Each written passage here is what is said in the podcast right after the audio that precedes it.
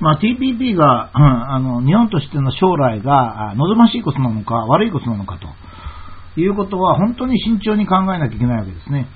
で我々は親としての責任がありますから、えー、簡単に誰かからちょっと聞きかじってですね、賛成だ、反対だって言って、まあ、それがまあ道を誤ることが多いわけです、今までもですね。で、まあ、それにはまあ、とにかく第一に歴史を学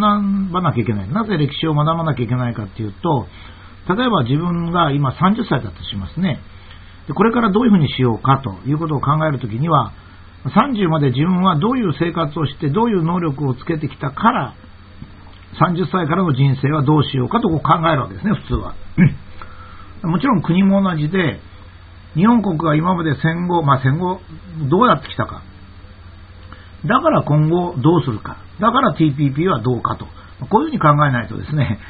えーとまあ、人間でも30歳まで自分がどう生活してきて、どういう能力がつけてきたかということを全く無視して、私はこうやろうと言ったってですね、大体はまあ失敗するわけですよね。ということで、まあ、戦後の、特に日本の経済というものに絞って、少し簡単にお話をしたいと思います。一つは、まあ、ペンドル相場を見るとですね、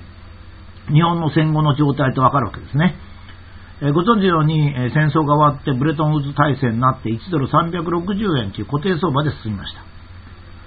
え1ドル360円とアメリカで使えば1ドル、日本で使えば360円で同じものが買えるということですね。まず第1はそれで決まるんです。だからマクドナルドはアメリカで大体1ドルで買う。まあ大体そうなんですけどね。日本に来て買うと360円だと言いますと1ドル360円になるんですが、だんだん日本が発達してきますと、発展しますとですね、アメリカとの間の差が縮まってきます。だからアメリカで1ドルで買えるやつを日本で100円で買えるようになると、まあ、1ドル100円になると。まあ、こういうことですね。まこれは日本人の価値が上がったとも言えるし、日本が強くなったとも言えますし、もちろんこれ円ドルですけども、ドルっていうのは世界通貨ですから、まその意味では世界の中の日本の立場が上がったということになりますね。ま、かつて、えー、っと、ブレトンウッズ体制が崩れて、円が1ドル360円からダーッと240円ぐらいになった時に、当時の水田っていう大蔵大臣がですね、昭和天皇のところに駆け込みまして、天皇陛下大変ですと。円が360円だと240円になりますと。これでは日本の貿易が崩壊して、まあ、大変なことになりますと。まあ、今の新聞記者が言うようなことをですね、言ったわけですよ。そしたら天皇陛下はもう全然視点が違いますからね。おお、そうかと。円が高くなったということは、日本、日本人の価値が上がったということだねとこう聞かれて、まあ、水田大蔵大臣は返す言葉がなく赤面して引き下がったという話が伝わっております。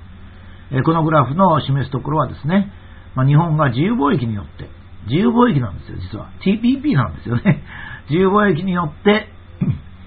えー、戦後、自由に石油とか鉄鉱石を変えたので、それからもう一つは、農業の人はいろいろ不満がありますが、競争力のない農業を少しずつ減らして、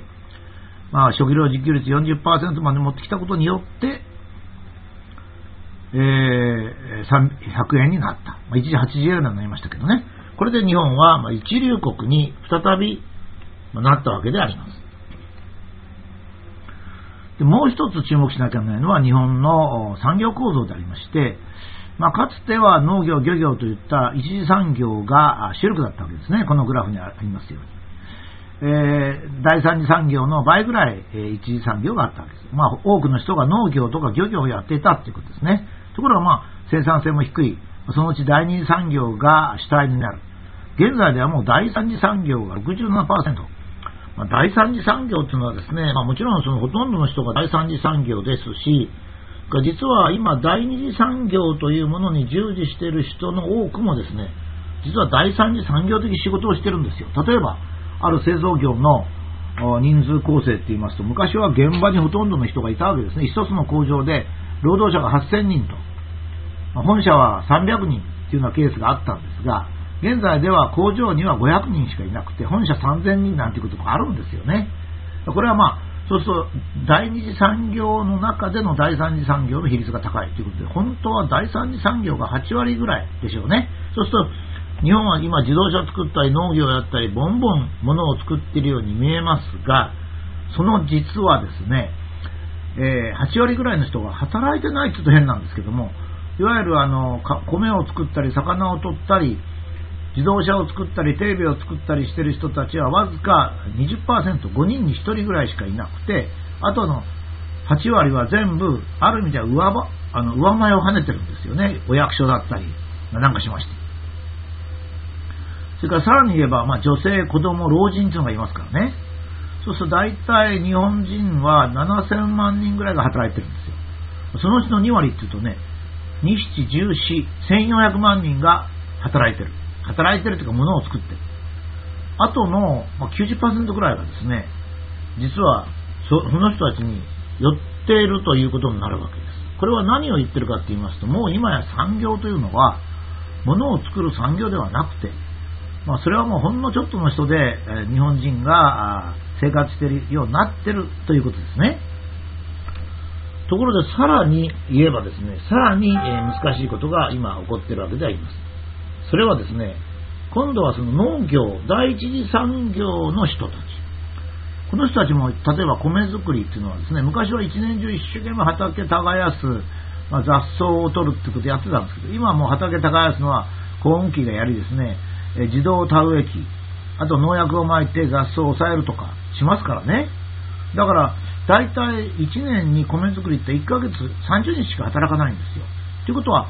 専業の農家っていうのはですね、一体存在するのかと。まあ存在しますよ。いるんですけどね。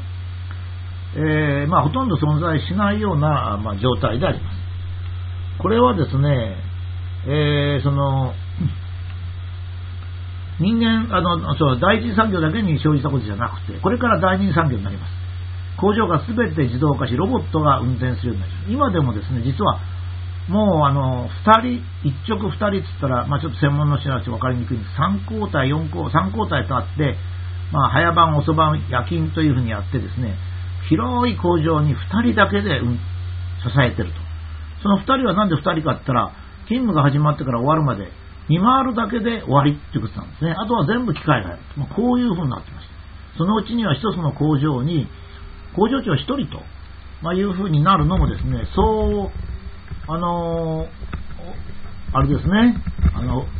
先の話ではないかもしれないですよね。ですから、第三次産業もほとんど人がいなくなると思うんですね。これはいいことかどうかって言いますとね、あ第二次産業ですね。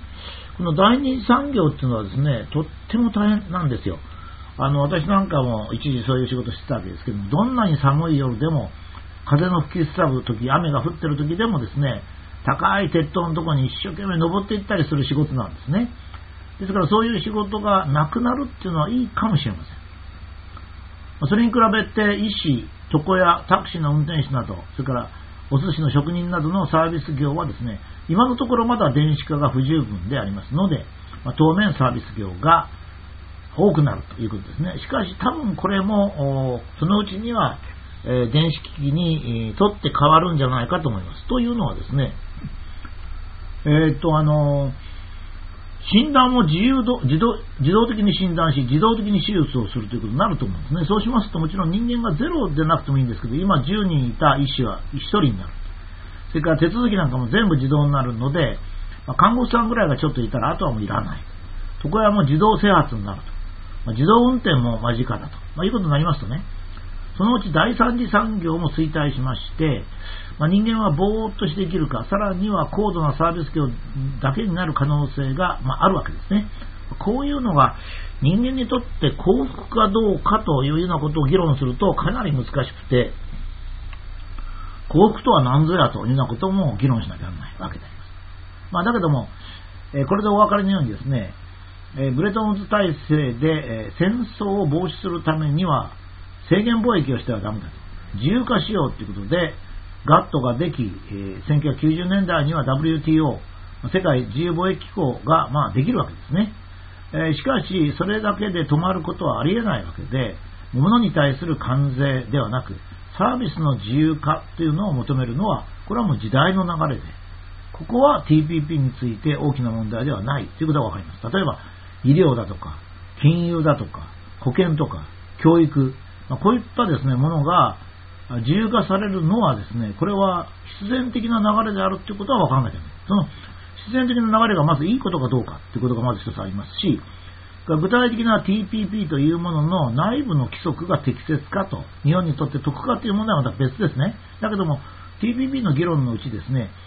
えー、っと、なんだと、いった医療とか、その金融とか学校の教育なんか、国の基本となるものを自由化してなんだっていうけどですね、これはまあ仕方がないっていうか、仕方がないっていうか、もう少し前向きに捉えればですね、人間の進歩の結果であると、まいうことが言えると思います。